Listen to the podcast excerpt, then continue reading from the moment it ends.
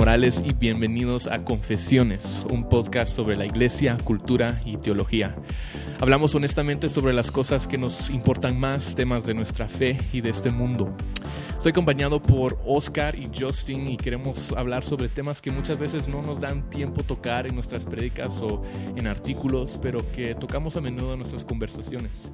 Entonces, antes de comenzar, ¿por qué no hablamos un poco de quiénes somos, eh, por qué estamos aquí juntos en un salón grabando un podcast, eh, cuál es la relación Mm. entre, cada, los, entre los tres. Eh, empezando yo, me llamo Steven, eh, soy uno de los pastores en Iglesia Reforma y creo que eso es lo único que tengo que decir. Yo me llamo Oscar Morales. Ah, Oscar. no, son mentiras. Revés. Soy, perdón, se me olvida a veces. Eh, soy Justin Burkholder, otro de los pastores en Iglesia Reforma, Pluralidad y Paridad. Mi nombre Nice. es Oscar Morales, también soy otro de los pastores en Iglesia Reforma. Y el último, solo somos tres, no hay más. Por el momento, El último entre iguales. el último entre iguales. Si Eh, estás- Ese está bueno. Sí, sí. cabal, el Ese es mejor. de los iguales. Cabal. No el primero, el último entre iguales. Si están escuchando este podcast, entonces probablemente ya conoces un poco de Iglesia Reforma o, o has asistido o sabes de nosotros por... Y agradecemos a las dos personas que lo están no sé escuchando. Por qué, por qué nos conoces o por qué lo estás escuchando, pero te lo agradecemos. Gracias, mamá. Un montón. Un saludo. Sí, y, eso tal vez la, primera pregunta que deberíamos eh, eh, responder es ¿por qué estamos grabando un podcast? ¿Por qué hacer otro podcast? Muchas personas ni saben por qué, eh, qué son los podcasts y em, no sé, a mí me, a mí me encanta, bueno, una, una de las, creo que uno de los efectos más profundos de la caída en este mundo es el tráfico que tenemos que experimentar en la ciudad de Guatemala. Y a mí me ha ayudado bastante poder aprovechar ese tiempo escuchando podcasts, sean de eh, ciencias o de teología o de comedia Uh, o lo que teología. sea. Ciencias. Oh, Ciencias y teología. Es vos que, sos tan mira, yo soy- inteligente. Yo, tengo un eh, gusto muy Un don. sofisticado. un día se los, se los voy Algún a día, compartir. espero. Gracias. Sí. Sí. Eh, pero es un tiempo que sí he aprovechado para, para aprender y escuchar eh, un poco de lo mucho que no sé.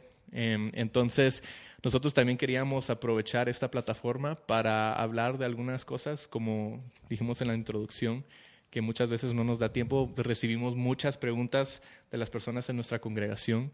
eh, y a veces la mejor manera de responder es poder producir un, un recurso, algo que ellos pueden escuchar, donde podemos hablar un poco más eh, a larga, la, tener una conversación más larga para discutir todas las implicaciones de ese- Creo que de también esto simplemente refleja lo que, lo que hacemos en cierto sentido. O sea, cuando, cuando nos juntamos estamos platicando de ciertos temas, entonces es una oportunidad de ponernos micrófonos y grabar conversaciones o confesiones. Confesiones. ¿Y por qué, por qué, ¿Por qué el título? Confesiones. ya no sé, Steven, nos gusta cualquier título que vos le pones a, a las cosas. Sí, pero yo le puse el Más cuando haces el pero logo. yo quiero que Oscar explique por qué. Ah, sí.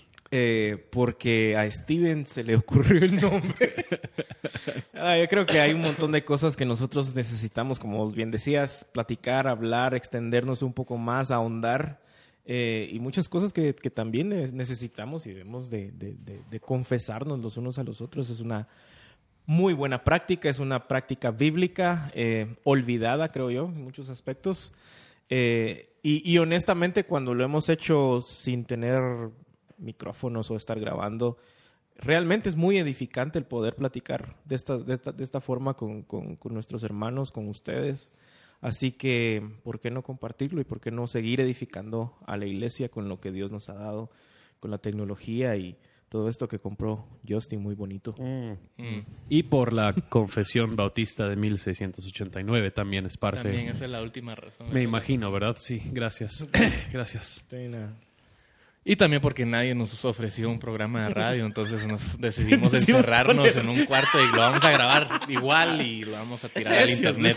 Tenemos cosas que decir. No nos importa si alguien más lo quiere escuchar. Cabal, cabal. Pero, ¿por qué no entonces entramos directo a- al tema de hoy? Em, que el tema que queremos hablar es sobre el perdón y de manera más particular cómo la comunidad de creyentes, o sea, la iglesia, es imposible eh, cultivar esa comunidad, es imposible pertenecer a esa comunidad sin el perdón. Entonces, em, como introducción, quiero compartir una, una cita de el pastor Timothy Keller, em, que él escribió en un documento que se llama Forgiveness and Reconciliation, el perdón y la reconciliación. Y él dice lo siguiente, él dice, los cristianos nunca deben abandonar a otros cristianos. Nunca deben darse por vencidos o perder la esperanza para una relación con otros cristianos. Nunca debemos cansarnos de perdonar y de arrepentirnos y de tratar de reparar nuestras relaciones. Mateo 5, 23 al 26 dice que debemos ir con la persona que tiene algo en contra de nosotros. Mateo 18, 15 al 20 dice que debemos acercarnos con la persona si tenemos algo en contra de ellos.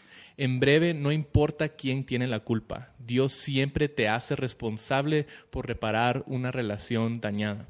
El cristiano es responsable por iniciar el proceso de reconciliación sin importar cómo comenzaron los problemas o la distancia en esa relación. Entonces, ¿por qué no desempacamos eso un poco? Porque hay bastante mm. en ese pequeño párrafo. y tal vez lo primero que podemos ver es que Keller habla sobre el perdón dentro del contexto de, relaciones rotas, y eso suena un poco obvio, ¿verdad? Si una relación, si algo malo pasó en una relación entre dos personas, si un pecado fue cometido, em, la única manera en que esa relación va a encontrar reconciliación, en que esas personas van a ser reconciliadas, es si alguien, eh, si una persona, el que cometió ese pecado, pide perdón em, y si y la persona y la, otra persona ofrece perdón. Entonces, em, para empezar, ¿qué es el perdón y por qué es tan necesario para la vida cristiana? Cualquiera de los dos puede responder. no, vos, no, dale, tranquilo. Eh, yo creo que hay varias definiciones dentro de la misma palabra. Eh, varios eh, maestros también lo ponen como la omisión de culpa, el cargar o eliminar la deuda. Básicamente lo que leíste de Keller está eh, mostrándonos cómo es un mandato bíblico para el cristiano. Sí. Eh, eh, y, como decías, creo que este párrafo de Keller está cargado de cosas que a la mayoría de cristianos en las iglesias no nos gusta oír. en primer lugar, dice, los cristianos nunca deben abandonarse los unos a los otros. Es lo primero que hacemos cuando hay conflicto, no solo por nuestra idiosincrasia, sino por, por, por nuestra, nuestro mismo pecado. pero el entender por encima de cualquier otro concepto que lo que está, no solo lo que leemos en Mateo, sino eh, a lo largo de toda la Biblia, es un mandato de Dios el que sus hijos busquen reflejar lo que ha pasado en sus vidas eh, verticalmente.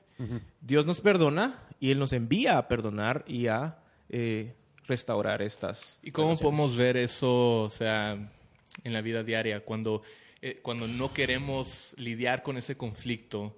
Eh, corremos, huimos, ¿verdad? Tal vez eh, dentro de la misma iglesia, o sea, si alguien me ofendió o, el pastor dijo algo, uno de los líderes o quién sé yo, cualquier persona eh, me ofendió de cualquier manera, decidimos, bueno, me voy a ir a, otra iglesia, ¿verdad? Ya no me voy a congregar aquí porque pecaron contra mí y, y bueno, ya y oh, sorpresa, Va, a volver a pasar lo mismo. Exacto, y van a otra iglesia y luego pasa lo mismo y, van saltando de iglesia a iglesia. ¿Cuáles otras, otras maneras podemos ver? yo creo que una de, las, una de las maneras en que nosotros vemos esto fuertemente es que a todos, eh, cuando alguien nos ha lastimado, a todos nos gusta la justicia cuando somos nosotros los que lastimamos a alguien siempre queremos misericordia. Eh, entonces igual nos eh, lo que el perdón realmente nos lleva a hacer es en cierto sentido matar ese orgullo donde yo estoy en el centro de lo que de lo que yo estoy sintiendo, donde yo puedo ejercer venganza sobre esa otra persona, donde yo puedo asegurar que ellos paguen la deuda que ellos me han generado. El, perdón nos hace soltar todas esas cosas y humildemente ofrecer misericordia a estas otras personas de la misma forma, como bien vos estás diciendo, de la misma forma que Dios así me ha mostrado ese, esa misericordia. Entonces, eh, realmente el, al, al cancelar esa deuda o al, al no hacer que ellos paguen esa deuda, nosotros mismos estamos asumiendo el dolor y la carga y esa deuda que se ha generado en contra de nosotros. Y es, es como en cualquier situación, si, si yo te presto mi Macintosh, porque yo sé, Oscar, cuánto amas Eh, al Macintosh. es- Nadie está Pero pagando lo que a mí me da risa es que todavía lo llamas Macintosh. O sea, no es Apple, ni MacBook, ni nada, sino No, mi Macintosh. Macintosh. Perdón que soy un poquito viejo. O sea, es Eh, de los 90. mi, ¿qué mi? Mac.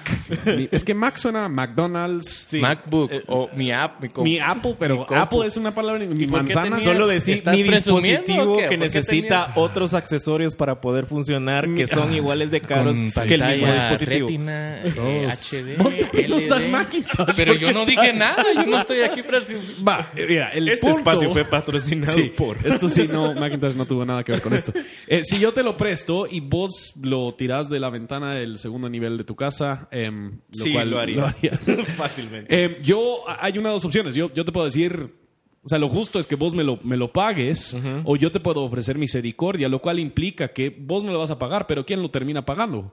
Vos lo Yo soy el que lo tiene que, que pagar. O sea, para, para tener un nuevo Macintosh, eh, yo mismo voy a tener que ir y, y comprar, y comprar eso. Y yo creo que eso realmente, el, el perdón es el ofrecer esa misericordia al deudor para que ellos no tengan que pagar la deuda que ellos nos han, nos han generado. Y, y- y ese concepto al oído de cualquier cristiano nominal, o me atrevería a decir a cualquier cristiano, es pesado. Es, es ¿cómo? ¿Cómo, cómo así que yo, o sea, yo tengo que pagar la deuda que No sabes mis más? derechos, no sabes exacto, mis- sí. Exacto, y eh, es, es, es un tema bien, bien profundo, el cual otra vez destapa nuestros corazones porque eh, son cuestiones que, que nos incomodan y nos incomodan bastante. Sí. Y, y vale la pena mencionar que pensar sobre del, del pecado como que el pecado incurre en una deuda es una manera muy bíblica. O sea, Mateo 6, 12 dice, cuando Jesús le está enseñando a los discípulos a orar, dice, y perdónanos nuestras deudas, como también nosotros hemos perdonado a nuestros deudores. O sea, el pecado incurre una deuda. Y, y- y sentimos cuando alguien peca con nosotros que ahora esa persona nos debe algo. ¿Verdad? Mateo 18, eh, la parábola de los dos deudores, ¿verdad? Eh, Jesús usa este lenguaje de deudas para comunicar que, como tú estabas diciendo, Justin, cuando alguien pega contra ti, ahora tú sientes que tienes el derecho para exigirle algo, ¿verdad? Ahora ellos deben pagar el precio de su pecado. Pero el perdón es decir, bueno, ahora no voy a exigir, no voy a obligarte a ti a, a pagar ese precio. Yo voy a pagar el precio Y por el- tu pecado. Yo voy a, eh, como Keller habla, eh, Keller dice que el, el perdón es un tipo de, de sufrimiento voluntario. Yo voy a pagar sí. ese precio por mi Macintosh. aunque tú lo quebraste, aunque tú lo tiraste por la ventana, Sí. yo voy a pagar el precio para comprar uno nuevo. Y usa el mismo lenguaje eh, Pablo en Romanos 12 cuando dice nunca paguen a nadie mal por mal. Usa otra vez el lenguaje de pagar algo, ¿sí? Eh, Yo creo que eso de que nos quitan algo, o sea, esto lo vemos en lo más, en lo más sencillo. Si nosotros vamos en el tráfico y alguien, alguien se mete eh, enfrente de nuestro carro de una forma que no deberían, o que nosotros sentimos que nos han quitado el respeto, que nos han quitado un Sí. tiempo que nosotros hemos perdido. O sea, en cualquier momento que nosotros estamos ofendidos, y ha- hay obviamente ciertos momentos en que estamos ofendidos simplemente porque nuestro orgullo es demasiado fuerte y no, no deberíamos estar ofendidos, pero hay otros momentos cuando sí, sinceramente, alguien nos ha ofendido y lo que eso se siente es como que sí alguien nos ha quitado algo que nosotros merecemos tener o que creemos que tenemos un derecho a, tenerlo. totalmente. Sí. Totalmente. Entonces, perdonar significa cancelar la deuda o absorber esa deuda tú mismo. Alguien siempre tiene que pagarlo. Eh, y, y- y perdonar es, bueno, no el que pecó, sino que el que, o sea, el que recibió ese pecado, el, el que... Fue ahora- pecado en contra de o... ¿Cómo, cómo Con el, al que, con el- o sea, la persona en contra de la, de la quien pecaron. Sí. E- esa persona lo va a, a El pagar. pecador y el pecaminante. El, Eso no el es pecaminoso. el pecan- pecantante. el- Justin hizo español. Eh, cabal, yo estoy peor, mano. Bueno, pero Keller también, también habla sobre el perdón en, e- en esa cita que, que mencioné al principio, dentro del contexto de la comunidad cristiana.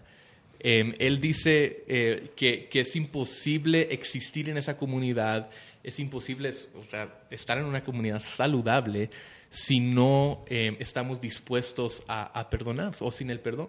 Eh, y creo que esto comienza eh, por primero con nuestra relación con Dios, pero ¿cómo, cómo responderían a la pregunta, o sea, si alguien te dice, ¿por qué no podemos ser la iglesia o por qué no podemos estar en comunidad sin el perdón? Mm.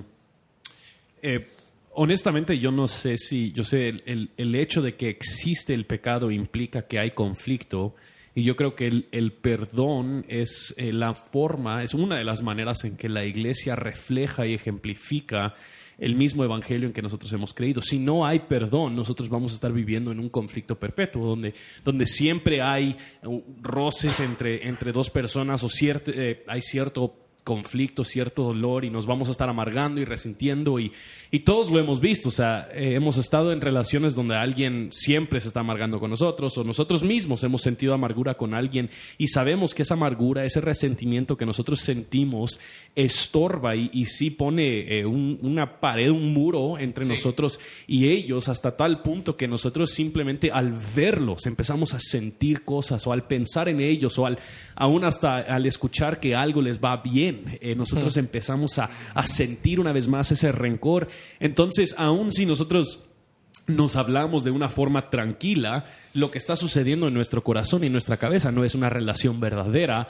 es, es, una, es una fachada, y eso es, algo que falso. Muchas, muchas veces pasa, ¿verdad? Venimos los domingos en las mañanas, es que tal hermano y todo, y estamos todo bien y ponemos como una máscara de, bueno, nos sentimos mal o tal vez tengo algo en contra de este hermano, pero no voy a decir nada porque hay que mantener la paz, pero realmente no hay paz ahí. La iglesia se está dividiendo. Y, ahí es donde es tan importante el poder vivir en comunidad durante la semana, porque es imposible poder conocernos una hora y media, dos horas a la semana. O sea, todo va a estar bien, todo bien, mi, mi hermano, como vas, excelente, pero es realmente conforme va creciendo nuestra relación como hermanos en donde vamos conociéndonos más, en donde vamos viendo nuestras, eh, nuestros puntos ciegos, nuestras debilidades y al final en donde entendemos que es, somos una comunidad de pecadores perdonados. Y el no vivir en perdón sería casi que una ironía bastante absurda, un oxímoron, decir, eh, estos son una comunidad de pecadores que han sido perdonados que no les gusta perdonar. O sea, no, tiene sentido, es, parte de la misma identidad de la iglesia. Es, que no solo somos una comunidad o una familia, somos la familia de Dios, somos el cuerpo de Cristo y lo que tenemos en común no es que somos guatemaltecos o que venimos de tal lado o que creemos en, en tal doctrina o, tal o son, pertenecemos a tal denominación, sino que Cristo nos perdonó y es. es. increíble cuántas, cuántos de nosotros aún eh, creemos que podemos recibir la gracia de Dios pero nos justificamos en no extender esa misma gracia de Dios a otras personas. Y siempre, o sea, siempre tenemos la parábola que de parece buena. Precisamente, o sea, creemos que, bueno, si tan solo entendieran la situación que yo he vivido, estarían de acuerdo que yo no tengo que perdonarle a esa persona. Y, siempre tenemos una razón, una forma en que, nos, en que nos deberíamos o que nos podemos justificar, pero a final de cuentas es una falta de entendimiento de la gracia que Dios mismo nos ha extendido a nosotros. Entonces el perdón comienza no principalmente con, con, esa persona ni conmigo, sino con la relación que, que tengo con Dios. O sea, porque Dios, en, en Efesios 1.7 dice, en Él tenemos redención mediante su sangre, el perdón de nuestros pecados, según las riquezas de su gracia.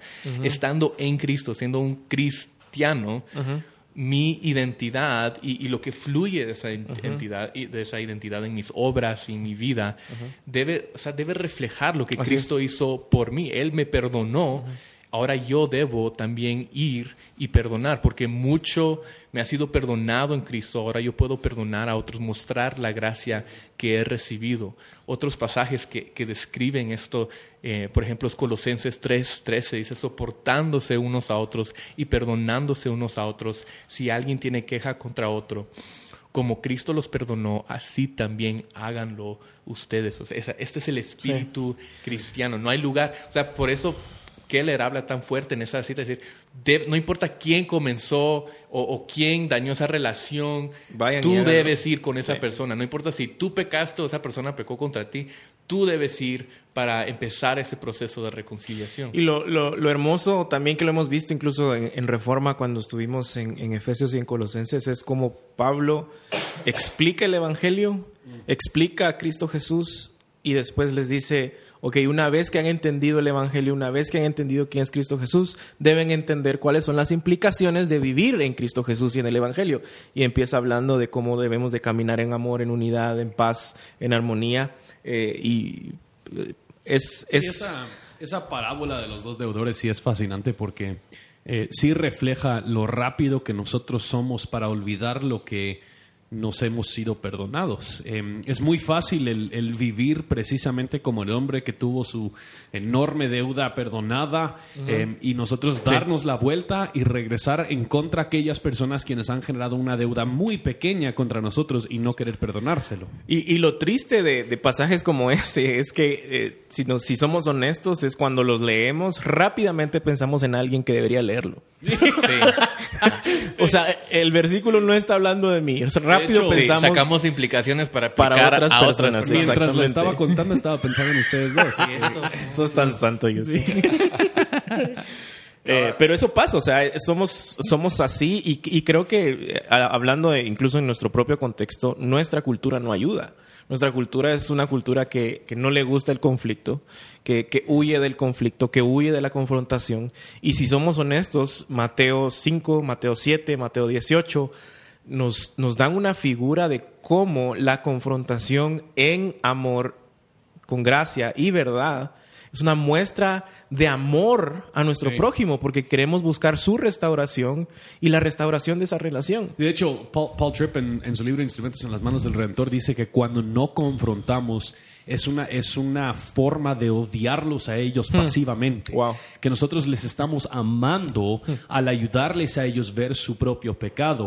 Cuando no lo hacemos es odiarlos de una forma pasiva, que es muy, muy fuerte. No creo que así lo, así lo pensamos usualmente. Sí tal vez uno de, los pasajes que nos ayuda a entender cómo se mira esto, cómo se hace esto visible dentro de la comunidad cristiana es Efesios 4, 31 al 32. Dice, sea quitada de ustedes toda amargura, enojo, ira, gritos, insultos, así como toda malicia. Sean más bien amables unos con otros, misericordiosos, perdonándose unos a otros, así como también Dios los perdonó en Cristo. O sea, una de las cosas que, em, que yo debo, yo he ido aprendiendo en mis relaciones con otras personas es que si he perdonado a, esas personas, entonces ya no tengo un derecho para eh, sentir algún, tener algún sentimiento de venganza o como que, nuevamente, el, pecar, el pecado incurre en una, deuda y uno quiere hacer que ellos paguen esa deuda. Pero si yo los he perdonado y, y debo hacerlo porque he sido perdonado en Cristo por mis pecados, Em, entonces yo debo ser el primero en, reflejar eso también. Mm. Y creo que a, mí, particularmente en mi, matrimonio, em, yo recuerdo, yo tengo que recordar cuando mi esposa peca contra mí, que Cristo ya la perdonó por mm. ese pecado. Em, y cuando recuerdo eso, entonces, ah, ahora yo ya no tengo un lugar, ¿qué derecho, qué argumento tengo yo para exigirle a ella, para obligarle a ella a pagar el precio por el pecado por el cual Cristo ya murió? Y ya pagó. Y ya pagó. Entonces, no, yo no tengo un derecho. Básicamente nos estamos elevando a, algo más que Cristo y, y, pensamos que nosotros podemos hacer un mejor trabajo. Sí, nos hacemos el, juez. el juez justo, ¿verdad? Y que eh, esos pecados por haber sido hechos en contra de nosotros necesitan una expiación más o más severa, o un pago más fuerte, algo así. Queremos que ellos mueran en una cruz otra vez. Sí. Lo interesante de ese listado también es creo que esos son eh, las señales de no haber perdonado. Eh, el, ver eh, la amargura, enojo, ira, gritos, insultos. Yo creo que muchas veces nosotros tenemos una idea de, del, del perdón donde si simplemente decimos te perdono, eh, ya se perdonó a la persona, pero nosotros guardamos en nuestro corazón mucho rencor todavía y mucho resentimiento. Y yo creo que el, punto de lo que está llegando Pablo, él está diciendo, en nosotros, cuando nosotros perdonamos, eso implica que la amargura, el enojo, la ira, esas cosas deberían ser quitadas entre nosotros, que nosotros, eh, y esa, esa amargura y ese resentimiento es una forma de, una vez más, hacerlos a ellos pagar por su pecado, ya sea dentro de nuestra propia mente, nuestro corazón, pero es, es, de, es de ejecutar una justicia en contra de ellos al estar pensando cosas malas en contra de ellos o, lo que sea. Y eso ya no es perdón otra vez, es, simplemente el, exigir justicia.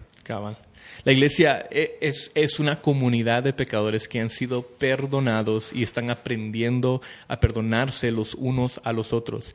Y, y si no estamos dispuestos a, a pedir o ofrecer ese perdón, si, si nuestra preferencia es crucificar a esa persona, entonces probable no, proba- probablemente no hemos entendido que Cristo ya fue crucificado por nosotros. Crucificar o ignorar. Porque ese es otro problema. Eh, Y era lo que decía. Al, al- al- cuando no nos gusta la confrontación, cuando decimos, mejor lo ignoro, mejor no le digo nada, y vamos a estar en paz, eso simple y sencillamente va a seguir creciendo en nuestro corazón y va a llegar un momento en donde va a explotar y no va a ser obviamente edificante para nadie. Entonces, creo que son esos dos puntos eh, en donde explotamos en una demanda de justicia eh, absurda, sin entender el Evangelio, y donde ignoramos absurdamente, porque la Biblia nos manda a hacerlo, a hablarlo y a arreglarlo. Y ese es uno de los otros temas que, que vemos dentro de esa cita que, que compartí de Keller. O sea, Keller habla sobre el perdón dentro del contexto de la responsabilidad Exacto. cristiana. Él dice que Es cada cristiano es responsable por Es un hacer mandato. eso. Es un mandato. Ahora, eso suena un poco raro porque, eh, o sea, en, Mateo 5 él habla de, eh, dice, por tanto, si estás presentando tu ofrenda en el altar y ahí te acuerdas que tu hermano tiene algo contra ti, deja tu ofrenda ahí delante del altar y ve, reconcíliate primero con tu hermano y entonces ven y presenta tu ofrenda. O sea, la pregunta que, que viene a mi mente es, si alguien ha pecado contra mí o alguien tiene algo contra mí, ¿por qué debo ir yo con él o ella para buscar la reconciliación? Si ellos son los, los que tienen el problema. Yo no hice nada, yo soy inocente. Yo creo que ahí hay una, una gran mentira eh, en una relación. ¿Me Bueno, estás llamando mentiroso? Deja de mentir, deja de mentir, Perdón, Steven, por estamos favor. Estamos grabando. Eh, quedó grabado. Eh, y, y quiero, quiero manejar bien mis palabras. No estoy diciendo que, que todas las situaciones son iguales, pero eh, muchas veces creemos que realmente no hemos hecho nada. Sí. Eh, rara vez, muy rara vez, y probablemente yo Cierto. puedo enumerarlo con los, los mano- los dedos de una mano, los casos en donde yo digo, Y eso que en una mano vos solo tenés como tres como dedos. tres dedos. Eh, Para, para los que solo están escuchando y nunca te han visto. ¿Y, ese- ¿y cómo toca la guitarra? cuando venga, cuando venga, ¿me puede mostrar su mano? pastor? Vos ya me sacaste. Bueno, al estaba siguiente todo punto. inspirado. Y... Yo creo No, que una de las Quiero cosas manejar bien mis palabras. Ah, sí. No, que lo que quería decir es que no necesariamente el 100% de casos eh, la persona que dice es que yo no hice nada, realmente no hizo nada. Eh, y muchas veces otra vez queremos autojustificarnos y decir, el problema es de la mujer que me diste, el problema es de la serpiente, el problema, en vez de tomar nuestra responsabilidad y asumir que, que, nos- que noso- que noso- nosotros somos parte de esa relación. Eh, entonces, a- a- ahí era donde, donde, donde quería eh, comentar, eh, porque la mayoría de veces siempre es una relación. Por, por otra parte, yo creo que em, Dios era la parte inocente Mm. y Él inició la reconciliación. cabal. y cuando nosotros hacemos eso, estamos reflejando, el haber- uno, el haber sido hecho a imagen y semejanza de Él, pero dos, el haber sido redimido y reconciliado Sí. por Él, quien tomó ese primer paso en reconciliarnos. Entonces, si hasta Dios, el creador, diseñador, majestuoso, soberano sobre toda la creación, Él puede tomar ese primer paso, ¿quién soy yo para creer que yo soy mucho más importante que Él, que alguien quien ha hecho algo en contra mí debería primero venirme a mí a buscar? Sí, creo que eso es evidencia directa de, de- de un corazón que está centrado en el sí. Evangelio, que no deja que, que, que otras cosas, otras personas determinen sus acciones o, o su responsabilidad o lo que debe hacer, sino que el Evangelio determina sus acciones, porque ha sido perdonado, porque Cristo, que realmente fue, es el único que, que fue completamente inocente, eh, si Él tomó la iniciativa para, para perdonar en- y, para eh, y, y para tomar ese paso y a- para amarnos, eh, a pesar de que nosotros fuimos tan pecadores. ¿Quién soy yo? Exactamente lo que Justin dijo. ¿Quién soy yo para no hacerlo? Y tomó la iniciativa siendo inocente, eh, no solo para decir los perdoné, sino para restaurar. Y, y, eso es parte también de lo que nos cuesta entender de, del perdón. Que, que, al confrontar, al hablar en gracia y, y, verdad, el propósito al final de cuentas es la restauración. Sí. Eh, si yo amo a esa persona, si yo creo que es mi hermano, mi, mi, corazón debería estar motivado por su restauración y por mi restauración y por la restauración. O sea, al final el Evangelio es eso, el Evangelio es restauración, el Evangelio es no te dejo ahí en donde mereces estar, sino en amor, en gracia, en misericordia, te restauro, te traigo a mi familia, te amo y te ofrezco gracia eh, inmerecida. Entonces, para definir nuestros términos un poco y para dejarlos un poco más claros, ¿cuál es la diferencia entre perdón y reconciliación? O sea, ¿son sinónimos o los podemos cambiar? ¿O cómo, lo, cómo deberíamos usar esas palabras? Perdón es lo que hace uno, reconciliación es lo que hacen dos. Entonces, yo, si nosotros eh, tenemos algún conflicto entre vos y yo, Steven, eh, mm. Yo y, me ha, y has pecado en contra de mí y me siempre, has ofendido siempre, y has dicho que tan gordo que soy y esas cosas y feo. Eh, yo tengo la, el, el, el, la responsabilidad de perdonarte. Ahora, para poder realmente lograr reconciliación, eso ya es trabajo de dos personas. Si uh -huh. vos no estás dispuesto a ver lo que has hecho en contra de mí, si vos no estás dispuesto a reconocer que me has ofendido, va a ser imposible que nosotros realmente logremos la reconciliación. Entonces yo creo que el perdón es paso número uno a la reconciliación. El perdón es lo que todos deberíamos hacer como responsabilidad. Y yo sí creo que la Biblia nos llama a la reconciliación, pero la reconciliación solo es posible si las dos personas o las, los dos grupos involucrados en el conflicto están dispuestos a ponerse de acuerdo, reconocer la maldad que ambos han hecho, confesarlo y, y perdonarse por haberlo hecho. Y, y lo cual implica que no necesariamente siempre se va a llegar a la reconciliación, eh, especialmente caso por caso. Eh, eh, y, al final también porque para llegar ahí necesitamos también el poder hacer nuestras restituciones. Y, eso obviamente dependiendo del caso, pero, pero el punto es de que no necesariamente, aunque siempre queremos llegar ahí, no necesariamente siempre se va a llegar a la reconciliación un, por ejemplo, un, eh, un maestro que está violando a, a, a sus alumnos, eh, la reconciliación no la veo ahí de una manera en donde la relación va a seguir igual como antes, sí. en donde no van a haber, eh, bueno, ya olvidemos todo y sigamos como si nada pasaba. O sea, no, obviamente no. Pero eh, que sí debemos buscarla, sí. porque ese es nuestro deber. Y, y creo que es Romanos donde dice, en cuanto ustedes dependa estar en paz con todos. Ahora, lo, lo, curioso es, yo creo que dentro del matrimonio, uh, ahí, es otro eh, tema. ahí sí, sí, deberíamos estar buscando Totalmente. la reconciliación, porque yo creo que eso es una relación de pacto uh -huh. del cual está reflejando el mismo evangelio y demostrando uh -huh. que el, el, perdón es algo abundante, igual de la misma manera que la gracia de Dios hacia nosotros es abundante, entonces nosotros siempre, creo yo, deberíamos estar primero buscando la reconciliación del matrimonio sí. antes de tomar cualquier otra decisión. Ahora, follow-up question, ¿cómo, ¿cómo, entendemos eso entonces en, en nuestra relación con Dios? Porque nosotros no necesariamente estábamos buscando la reconciliación con Dios, pero Dios tomó ese paso tomó la iniciativa no solamente para perdonarnos, pero para reconciliarnos a su familia. Bueno, sí creo que lo buscamos. Si, si, creemos en la regeneración, sí creo que lo buscamos. Que Dios, sí. nos ha, Dios nos vino a buscar y al ofrecernos su gracia, Él ha regenerado nuestro corazón para que nosotros también luego nos arrepintamos de nuestro pecado y mm. le buscamos a Él en fe. Entonces yo creo que, yo creo que o sea, otra vez, Genial. sí es obra de dos. Eh, uh -huh. Y cuando nosotros como cristianos extendemos el perdón, ahora yo creo que tenemos que tener cuidado porque es muy fácil extender el perdón claro. de una forma muy eh, condescendiente, donde, Oscar, yo quiero que sepas, te perdono te por perdono. lo que Gracias, hiciste. Gracias. Eh, donde intentamos a, a hasta usar el perdón para, para eh, para ejercer justicia. O sea, nosotros queremos hacerles sentir mal por haberlos perdonado. Eh, pero yo creo que sí, cuando nosotros sinceramente perdonamos de corazón, eso sí permite que la otra persona pueda responder. Y yo creo que eso sí es lo que ha sucedido en el mismo Evangelio.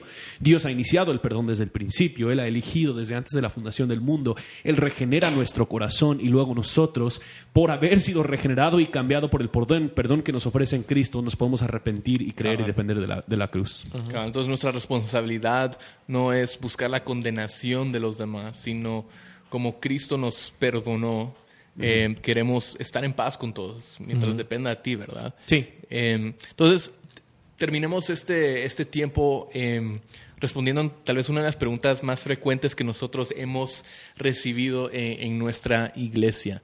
Empezando con, y, y podemos dar, no tenemos que dar res- respuestas súper largas a estas, pero eh, para cubrir alguna de las implicaciones que entonces salen de, de esta conversación. La primera pregunta sería, ¿qué hago si alguien ha pecado contra mí, eh, pero no me quiere pedir perdón? O sea, me ofendieron de alguna manera y, y no les importa. Yo, yo no creo que la Biblia condiciona nuestro perdón sobre si ellos lo piden o no. Eh, Yo creo que lo que la palabra de Dios nos dice es perdónense tal como Cristo nos ha perdonado. Entonces, una Pero vez ¿cómo, más. cómo puedo hacer eso sin, sin sonar así como lo que vas a decir? Hey, no, no me pediste perdón, pero te perdono. Sí, pues no, no creo que necesariamente se lo tiene que decir a la persona, ¿verdad? Yo, yo creo que es posible, una vez más, yo creo que perdón sí es de uno, donde yo con Dios, yo simplemente voy a yo mismo asumir la carga de lo que has hecho contra mí y yo voy a sufrir voluntariamente. Em, entonces yo creo que es, es no solo es posible, es, es em, necesario el, el perdonar aún si alguien Y no lo ha tenemos que ser muy honestos con nuestros motivos también. O sea, es- ¿lo estamos haciendo porque queremos agradar a Dios?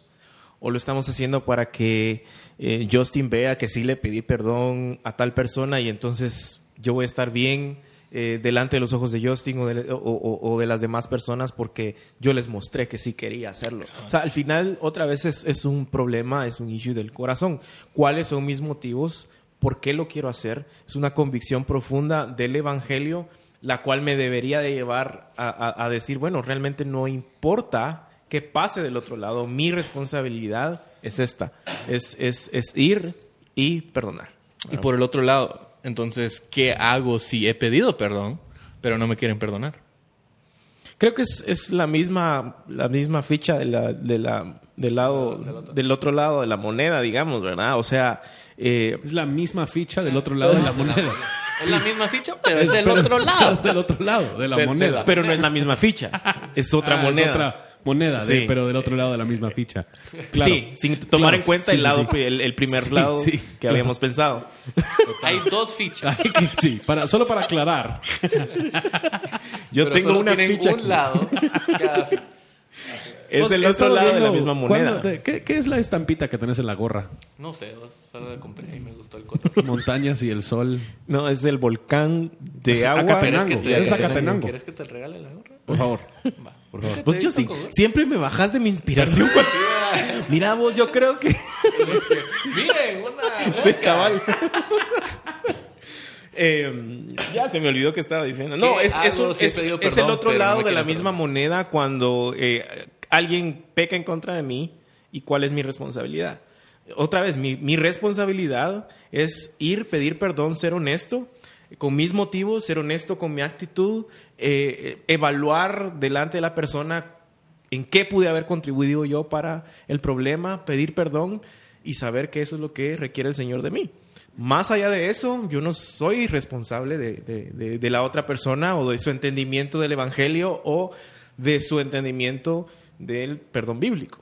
Entonces, eh, es, tiene mucho que ver con la primera, pero Ahora, Justin, ¿qué hago si no siento que, so- que soy capaz de perdonar? Tal vez es una situación como, como Oscar ya mencionó, una violación o cosas así, que son pecados bien duros con fuertes consecuencias y que un pastor o cualquier cristiano diga, ah, es que aquí siempre hay que perdonar, o, o tal vez si escuchó la cita de aquel que dice, es tu responsabilidad ir con esa persona. Yo creo que yo creo que perdonar no significa que de repente no hay consecuencias. Em, hay grandes consecuencias y perdonar tampoco significa el, el, que no voy a sentir el dolor de lo que se ha hecho en contra mí. Yo creo que hay situaciones muy, muy, muy fuertes y muy pesadas y nosotros deberíamos tratar todo eso, no ignorar lo que está sucediendo al nivel de nuestro corazón o en lo emocional. Sí deberíamos tratar eso y sí deberíamos trabajar eso eh, y reconocer, o sea, ver esa maldad en la cara y llamarla lo que es. Es maldad, es pecado. Yo no creo que nosotros eh, perdonamos simplemente al ignorar o pasar por alto el, el pecado. Pero yo creo que nosotros, eh, si no nos sentimos capaz de perdonar, esto creo que es donde nosotros una vez más eh, vamos a la cruz de Cristo y vemos en la cruz de Cristo eh, la, la, magnitud de nuestro propio pecado, que este orgullo que nosotros hemos creído que nosotros podemos vivir esta vida en contra de Dios era tan fuerte, era tan grande, que Dios envió a su propio Hijo al matadero en nuestro lugar. Y cuando nosotros entendemos la magnitud de nuestro pecado, yo creo que todo pecado hecho en contra de nosotros siempre va a ser más pequeño de lo que nosotros hemos hecho eh, en contra de, Dios. Entonces, si no nos sentimos capaces de perdonar, yo creo que no significa que pasamos por alto ese dolor, yo creo que lo reconocemos y deberíamos hablarlo y al mismo tiempo vamos y encontramos refugio en la cruz de Cristo. Sí, y, y otra, otra cuestión importante es eh, que cualquiera que escuche eh, la frase de Keller o un mensaje en donde digan, wow, o sea, esto es demasiado duro para mí porque lo que yo pasé es muy profundo, tiene muchas consecuencias y simple y sencillamente me están diciendo que es mi labor. O sea, otra vez, la forma en que se presenta el mensaje debe incluir el sí. sí. Sos incapaz. Y es únicamente en Cristo que somos capaces de poder hacerlo. Es únicamente estando en Cristo, caminando en el, en el, Evangelio, viviendo en el Espíritu, que vamos a ser capaces, porque nosotros somos incapaces. Es Cristo en nosotros quien nos, nos empuja y es, es increíble cuando nosotros podemos ver eh, esa transformación en el corazón de personas que vivían amargadas por cuestiones muy serias en su pasado, pero cuando entienden el Evangelio es eh, es una persona nueva, es, es una creación nueva. Y creo que nos da la oportunidad para reconocer que realmente no tenemos que ejecutar justicia. Exactamente. Justicia será ejecutada, uh -huh. ya sea sobre esa persona apartada de Cristo por el resto de la eternidad o por la misma cruz de Cristo donde Dios ha derramado su ira sobre Exacto. él en vez de sobre esta Sí, persona. entonces sí ha sido. Entonces nosotros no tenemos que ejecutar esa, esa justicia aunque lo querramos infinitamente. Sí. Ahora, por último, ¿qué, qué hago si, si me han perdonado pero aún me siento mm, culpable? Todos hemos pecado contra ot- otras personas. Eh, a veces esos pecados han fracturado la relación, o sea, por completo ya no hablamos con esa persona, esa persona ya no quiere hablar con nosotros y nosotros queremos buscar eso. O, o- y, y- y tal vez la persona sí nos ha perdonado, eh, pero todavía estamos como que bien, no, no podemos superar el hecho de que hicimos esa cosa eh, y nos sentimos ultra cu- culpables. Yo creo que para, para muchos de nosotros es difícil em, verdaderamente confiar en la expiación de Cristo. Em, y muchos de nosotros queremos, por lo menos relacionalmente, expiar nuestro propio pecado. Nosotros queremos haberlo Hacer pagado, algo. hacer algo para pagar la deuda, porque así realmente creemos que va a ser cancelada la deuda. Sí. Y no queremos confiar del hecho, si esta persona ya me ha perdonado a mí y Dios ya en Cristo, por eso Dios puede ser fiel y justo para perdonar, porque Cristo ya ha pagado la deuda, Él me ha perdonado a mí, la culpa que yo siento realmente es, es una culpa que que creo que nace de un poquito de orgullo, de querer yo mismo Claro. pagar lo que Cristo ya ha pagado. Yo quiero ganarme el perdón de esa persona o yo quiero ganarme el perdón de Dios hacia mí, en vez de depender y confiar en Cristo, reconociendo que yo moralmente estoy en bancarrota. Yo, yo no Sí. puedo ofrecer algo para realmente ganarme ese perdón. Sí. una de las cosas para referir a hacer otra referencia a Keller, una de las historias que él comparte es una mujer que, que le estaba diciendo que le, que le daba un poco, poquito de miedo creer en el Evangelio, porque el Evangelio era, eran las, las noticias de que Dios había hecho todo para para cumplir tu salvación. Entonces, porque Él había hecho todo, Él, te puede, él puede demandar cualquier cosa de ti, Él puede, exigir cualquier cosa de ti, porque tú no hiciste nada para recibir tu salvación, tú no hiciste nada para ser santo, tú no hiciste nada para crecer, Dios lo hizo todo. Entonces, tú ahora debes entregarte, rendirte completamente a Él, y parte de eso significa perdonar a otras personas, incluso cuando ellos no merecen ese perdón, porque tú tampoco lo mereciste. Y, yo diría también que la, búsqueda, especialmente en la pregunta que hacías, la búsqueda de la reconciliación eh, puede ser algo incluso a largo plazo. Eh, muchas veces hemos aconsejado a gente que al buscar la reconciliación, de, primas a primeras se sienten así, hice demasiado daño, no sé si esta persona va a querer eh, incluso perdonarme, pero me siento muy culpable. Y a pesar de que al inicio entienden que, que ellos ya no son, ya hay mm. ninguna condenación hay para, para, quienes, para quienes están en Cristo Jesús, eh, conforme ellos van caminando en comunidad, saturándose de la palabra, viviendo una vida, eh, buscando su santificación, ven cómo esa relación va a ser restaurada a largo plazo. O sea, no es algo instantáneo tampoco. Y ese es el problema también, que muchas veces, especialmente si somos los que ofendimos, decimos, bueno, tuvimos la conversación, ok, te perdono, nos perdonamos, y ya mañana debería estar todo igual como antes. Y no va a pasar así. O sea, es un proceso en donde tenemos que ser pacientes, en donde tenemos que orar por esta persona, tenemos que ser honestos con nuestros motivos, eh, humildes en nuestra actitud eh, y, estar dispuestos a admitir que también hay parte nuestra en esa reconciliación, en ese camino de, reconciliación. Bueno, si no tienen nada más que decir, este ha sido el primer episodio de nuestro podcast Confesiones. Confesiones. Confesiones. Sí, otra vez un saludo a mi mamá, que es la única que ha de estar escuchando. Gracias, Sandrita. Em, y, nuevamente este es un tiempo que nosotros queremos tomar para hablar de, temas de, la iglesia principalmente, pero también de cultura, teología, las cosas que nosotros vemos cada día que gente de nuestra, de nuestra misma congregación, ciencias. Ciencias, ya que las lees tanto, Steve. un poquito de todo. Em, mi nombre es Steven. Oscar, Justin, gracias por tomar este tiempo. Eh, si nos quieren dejar comentarios o algo en iTunes o en la página. O preguntas, incluso, preguntas, temas, que quisieran que, conversemos. Eh, pueden hacer eso. Dinero. o sea, si quieren dar una ofrenda, eh, también. a la dirección también.